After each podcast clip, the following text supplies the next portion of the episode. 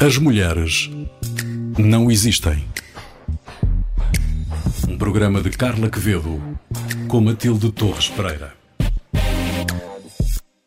O desejo é, nos homens, uma fome, nas mulheres, apenas um apetite.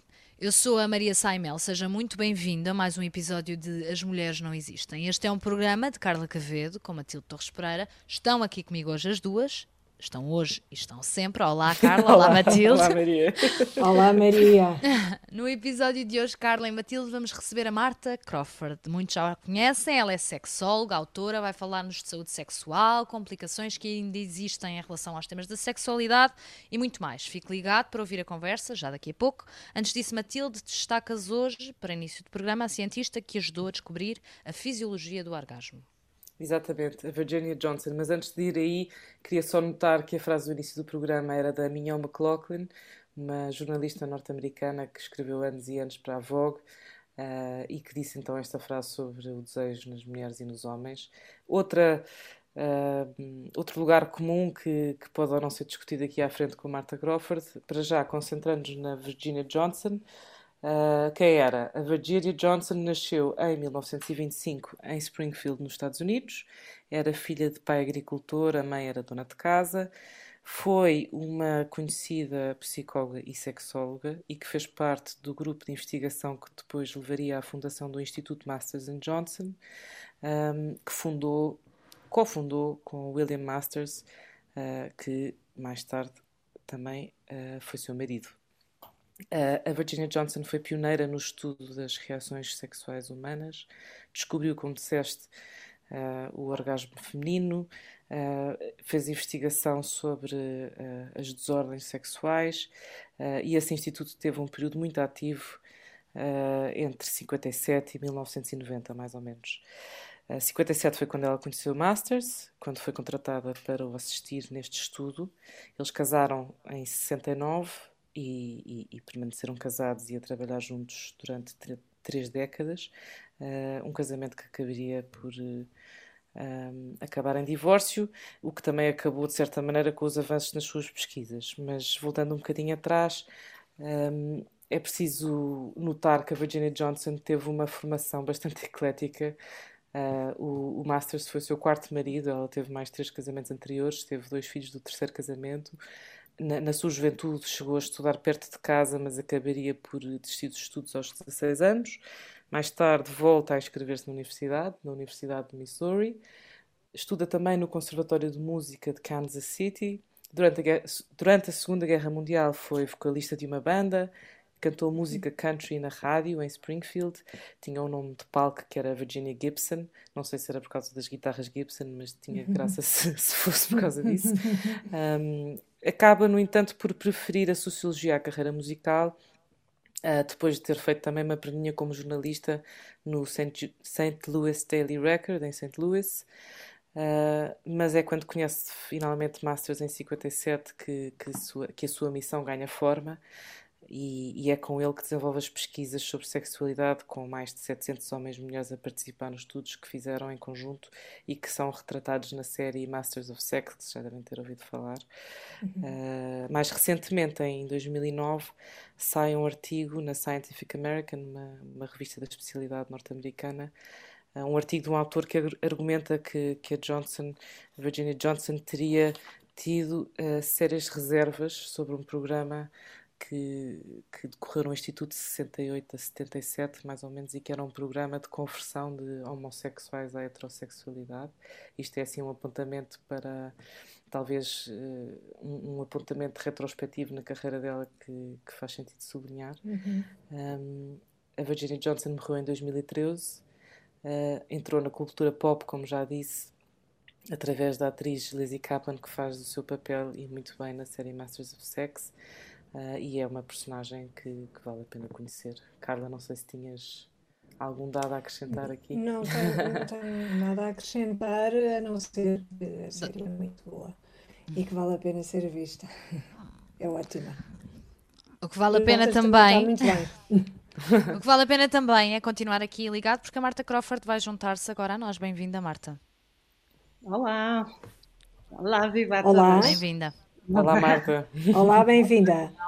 Então, a Marta Crawford é licenciada em Psicologia Clínica, especializou-se em Sexologia Clínica, é terapeuta sexual e terapeuta familiar, como já foi dito.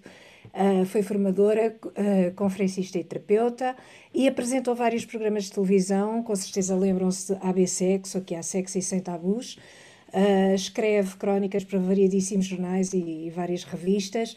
Recentemente teve um podcast com Bernardo Mendonça intitulado Muito Mais do que Sexo. Publicou o seu primeiro livro e lembro-me muito bem desta publicação, Sexo Sem Tabus, em outubro de 2006. Uh, e uh, publicou mais dois livros, o último dos quais em 2011. Uh, desde a publicação do seu primeiro livro, O Sexo Sem Tabus, em 2006, salvo erro, tinha uma maçã na capa, não era? Era muito giro. Quais são as principais mudanças que vê na sociedade portuguesa no que respeita ao sexo? Quer dizer, nota que está mais aberta, que é menos atada, ou ainda há muitas complicações onde, onde não deve haver? Bem, ora bem, eh, em 2006, de facto, o livro que surge eh, e que tem a tal maçã, o segundo também tem uma maçã, tem ao nível dos genitais femininos uma maçã e que, que, dava muita curiosidade às crianças, porque é que havia uma maçã eu dizia que era porque eles tinham fome. Mas, efetivamente, em 2006, é na sequência deste programa o ABC que vocês falaram, eu, a única certeza que tinha é que eu tinha que gerir os conteúdos, portanto, eu tinha que ser livre de poder dizer o que quisesse durante o programa, eh, portanto, e decidir os conteúdos para poder fazer o programa, ou seja, não podia estar vinculada a ninguém, não é, das produtoras que dissesse tu tens que dizer isto, portanto, eu tinha que ter autonomia naquilo que eram os conteúdos, aliás, dentro uhum. da, desta área da sexualidade, também não haveria eh, dentro da equipa ninguém conseguisse fazer conteúdos dentro desta área. Portanto, no fundo, claro. era eu que era a pessoa com, com maior eh, capacidade para o fazer. Mas, não podia haver censura. Não, não, e eu tinha que falar livremente, porque no início, quando foi apresentado o programa, eh, basicamente havia aqui uma questão. Era um programa que era inspirado num programa espanhol, que era Os Dois Rombos, que era apresentado por uma, uma espanhola de 30 e tal anos, portanto, uma espanhola a falar em espanhol e a agir como uma espanhola, com mãos, braços. E quando vi a gravação do programa, eu pensei, uau, eu não vou conseguir fazer isto. Então, na altura, até foi a o desafio foi da Júlia Pinheiro e disse, deixou-me uma mensagem a dizer, veja, venha ter comigo, se não lhe interessa, dê um pontapé no cu, senão uh, telefone-me. E eu lá telefonei, lá vi o programa, ela lá me deu uma série de DVDs para ver em casa e depois eu achei que era possível fazer e pronto, depois o, esse desafio enormíssimo uh, aconteceu. Uhum. Eu nunca, no, na minha atividade como psicoterapeuta, eu abordava a temática da, de, sei lá, do sexo oral, lamber, limpar, sexo anal, ou seja, os comportamentos sexuais não eram esmiuçados a um pormenor porque não era suposto. Sei lá, em psicoterapia havia outros valores, outras questões, outras dimensões que, que eram tratadas na, nas, na, portanto, nas psicoterapias que não, que não ia ao pormenor deste, de, de, de explicar coisas simples, digamos assim. Uhum. Portanto, o meu primeiro desafio foi alterar a forma como eu falava no âmbito de um, de um consultório, não é? Com, com, com as pessoas em, em termos de consultório, ou como formadora, e passar a ter um discurso que uh, na altura que o que me inspirou foi falar como se estivesse a fazer um bolo de receitas. Pronto, era assim uhum. a forma. Mesmo eu tive que mudar o meu mindset, que era, ok, eu vou explicar a fazer coisas. Uhum. Que, como lavar os genitais, o que é que é o esmegma, fazer sexo oral à esquerda ou à direita com mais pressão, portanto, com os pormenores que não era suposto e que eu não estava habituada e, portanto, eu tive que sentir-me à vontade falar de uma forma livre como se estivesse a, falar é de uma difícil que vamos fazer um bolo. E, portanto, de repente eu começo a trazer para a televisão uma dimensão deste tipo de comportamentos sexuais e não só, pronto. E, e, e, e o livro, o primeiro livro, no fundo, vem, vem nessa sequência, ou seja, de uma uhum. mulher, sexóloga, psicóloga, psicoterapeuta, a falar de várias coisas sobre a sexualidade feminina e masculina e também dos comportamentos sexuais com muitos pormenores, com muitas perguntas-respostas. E esse primeiro livro é exatamente isso, porque no fundo é um uhum. livro tem a dimensão masculina e feminina, portanto falava-se para o masculino e depois para o feminino, desde os dos órgãos sexuais, internos, externos, uh, uhum. desde aquelas, de, aqueles elementos mais, mais tradicionais de, de, das infecções sexualmente transmissíveis ou dos métodos contraceptivos, mas depois também dos comportamentos sexuais, como fazer isto, o que é que é importante na sexualidade, o que é que deve ser valorizado, não é? No fundo, transformar um bocadinho a visão dos portugueses relativamente à sexualidade. Portanto, em 2006, as pessoas começaram a beber determinado tipo de conteúdo sobre a sexualidade de uma forma mais direta, porque já existiam muitos programas, a gente conhece, uhum. os, conhece os programas do, do Júlio Machado Vaz, não é? de Gabriela Moita, por aí fora, em que falavam sobre sexualidade numa dimensão se calhar um bocadinho mais académica, não é? E aqui era um, um discurso muito dirigido à população em geral. E o livro também o é, não é? É, uma, é um discurso muito direto, muito, muito simples de perceber, porque essa foi a minha grande novidade relativamente a esta intervenção, era perceber que a maior parte de, das pessoas não tinha onde fazer perguntas deste género, simples, uhum. diretas, que resolvessem o dia a dia.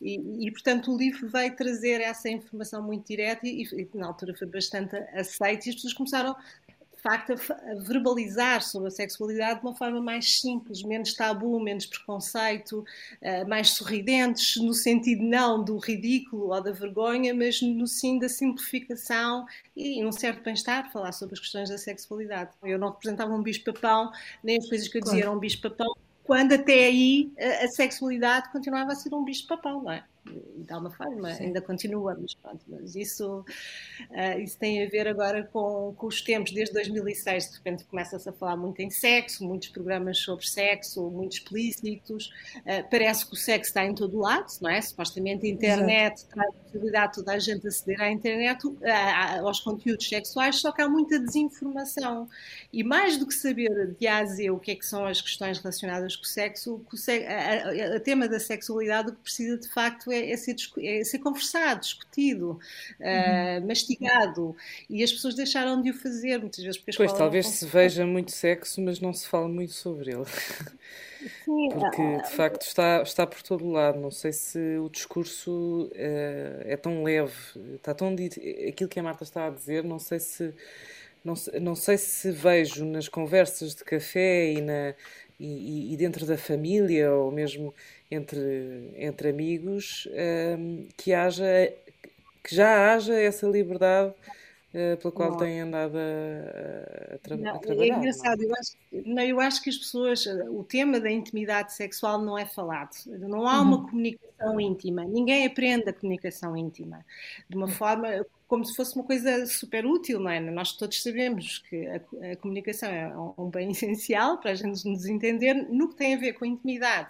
E sendo o sexo uh, algo que tem tantas, uh, que, que, que, traz tantas receios, preconceitos, nós todos somos filhos e somos netos de alguém, interiorizamos uma série de padrões, de normas uh, do que é que é suposto e o que deixa de ser suposto, como é que nos devemos relacionar sexual, o que é que é bonito, o que é que não é, é, nomeadamente no que tem a ver com os géneros, não é?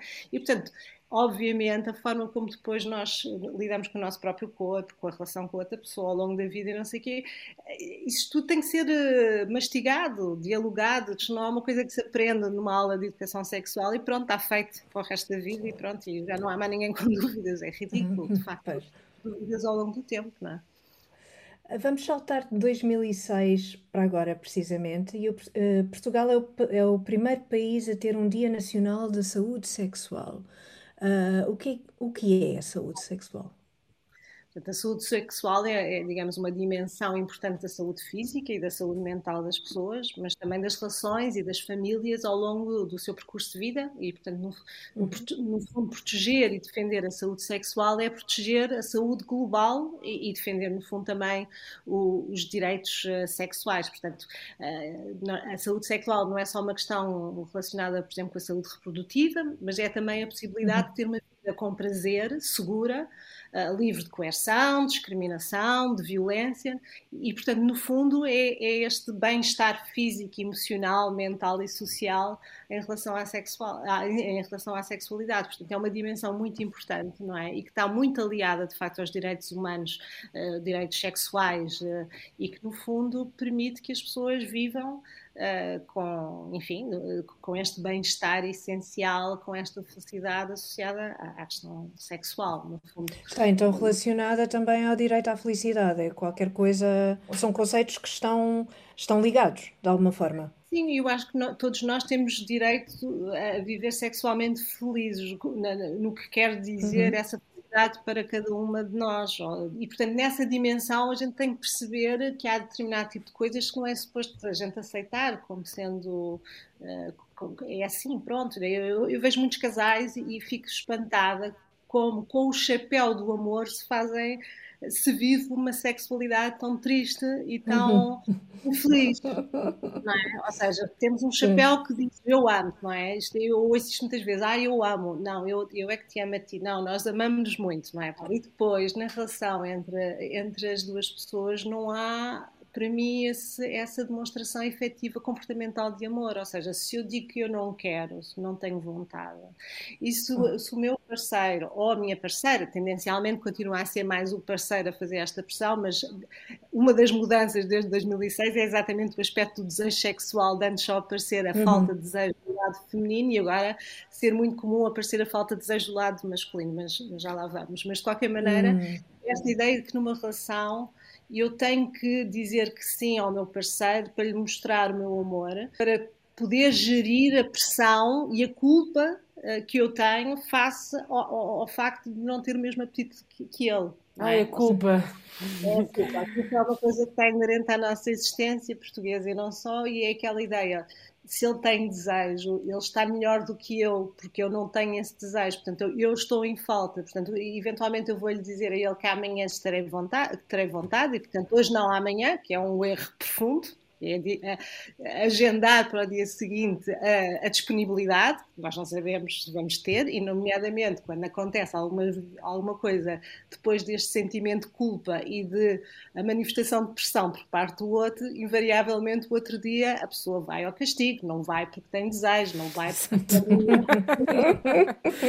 é a pior equação que existe nas relações amorosas e conjugais, e seja lá o que for, mesmo não sejam conjugais, e esta dinâmica de se achar uh, que, que, se deve dizer que sim quando efetivamente a pessoa sente que não, por medo, por receio, por culpa, por pressão do outro. E, e mudando esta, esta equação, tendencialmente a sexualidade dos casais fica excelente, que é esta ideia em que eu uhum. posso estar numa relação, posso dizer que não, e o meu não não representa algo contra ti, que não gosto de ti, que não te amo, que, que não, não me chitas, que não, não, não estou atraído por ti, e, e haver um entendimento sobre o não como, como uma liberdade, como a possibilidade dentro de uma relação de ser eh, de ter liberdade e poder manifestar aquilo que eu sinto naquele momento, e isso não há problema nenhum. Se eu hoje disser que não me apetece e se não sentir pressão nem culpa, provavelmente de facto amanhã vai me apetecer, porque estou livre para sentir o que quer que, que, que possa sentir e não uh, presa a uma ideia de ter errado, ter feito algo contra o outro ou ter sentido da parte do outro essa, essa manifestação de pesar, não é? Pronto, e, e,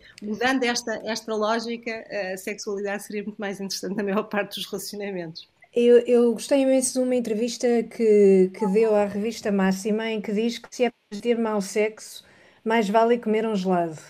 Uh, é o mau sexo que leva os casais ao consultório? Eles não chamam mau sexo, só chamam por outras palavras. É, parece, parece que não é muito bonito dizer que é mau sexo. Não é, não é, pois, não é já, já respondeu, não é? Claramente é o mau sexo. Uma das, às vezes mesmo aquilo que leva as pessoas, é interessante isto, porque as pessoas às vezes vão se queixar de determinados aspectos que não são bem esses, ou seja, eles, uhum. eles determinadas formas para descrever o problema que os leva ao consultório, quando na verdade existe outra problemática e essa sim é mais importante. Claro. Ou seja, por exemplo, uma queixa de. Um exemplo, frequência. Ah, porque nós não temos a frequência que tínhamos no início ou que é suposto para, para um casal da nossa idade. Portanto, isto é uma coisa assim, um bocado chapa cinco de, de queixa.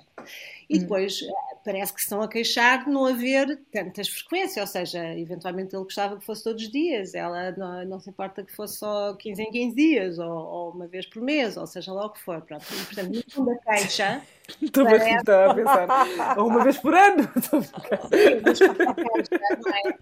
Quem, quem analisa analisar isto, ok, pronto, de facto ele, ele quer, ela não quer, portanto é uma questão de frequência, é, vamos, vamos tentar trabalhar a frequência, mas tudo o que está por trás desta frequência é preciso perceber Exato. como é que ela, como é que isto chegou aí, e portanto temos que ver a questão da orientação, do desejo, né, em termos do desejo que existe nesta relação, a forma como a dinâmica do casal desde o início, neste contexto de culpa e de pressão que é feita porque é suposto, sempre na base deste que é suposto, nós enquanto casal jovem temos muito sexo, é suposto toda a gente faz, a minha relação uhum. anterior fazíamos sexo e tinha, havia sempre orgasmo, por exemplo, durante o coito, que é outra de, das grandes mentiras da, da sexualidade, aquela ideia que toda a uhum. gente é tudo de uma determinada forma e obviamente depois aquele casal vive num contexto em que não se assemelha a essa normalidade, essa dita normalidade das revistas ou seja lá o que for e portanto as coisas são feitas em prol desse dever, não é? Desse, dessa ideia de que é suposto ser muitas vezes, mas independentemente de eu querer ou não querer. Não, se eu não quero,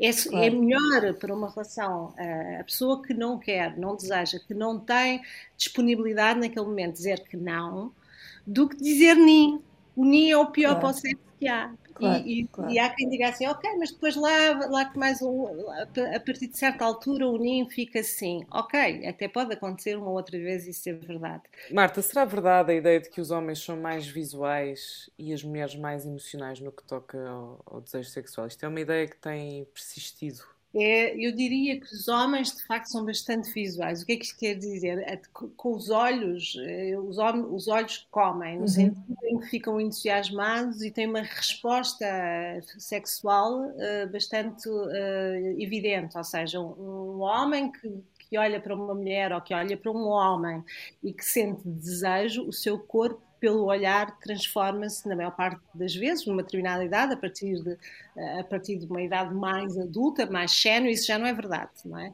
e as mulheres diria que são mais táteis nesta nesta diferenciação poria de facto o lado visual com o lado táctil. Ou seja, os homens conseguem ter uma resposta sexual, o seu corpo modifica-se, é possível ter uma ereção. A mulher, por ver um homem ou uma mulher, fruto do seu desejo interessante, não, não tem uma reação com a mesma dimensão, com a mesma rapidez, não é?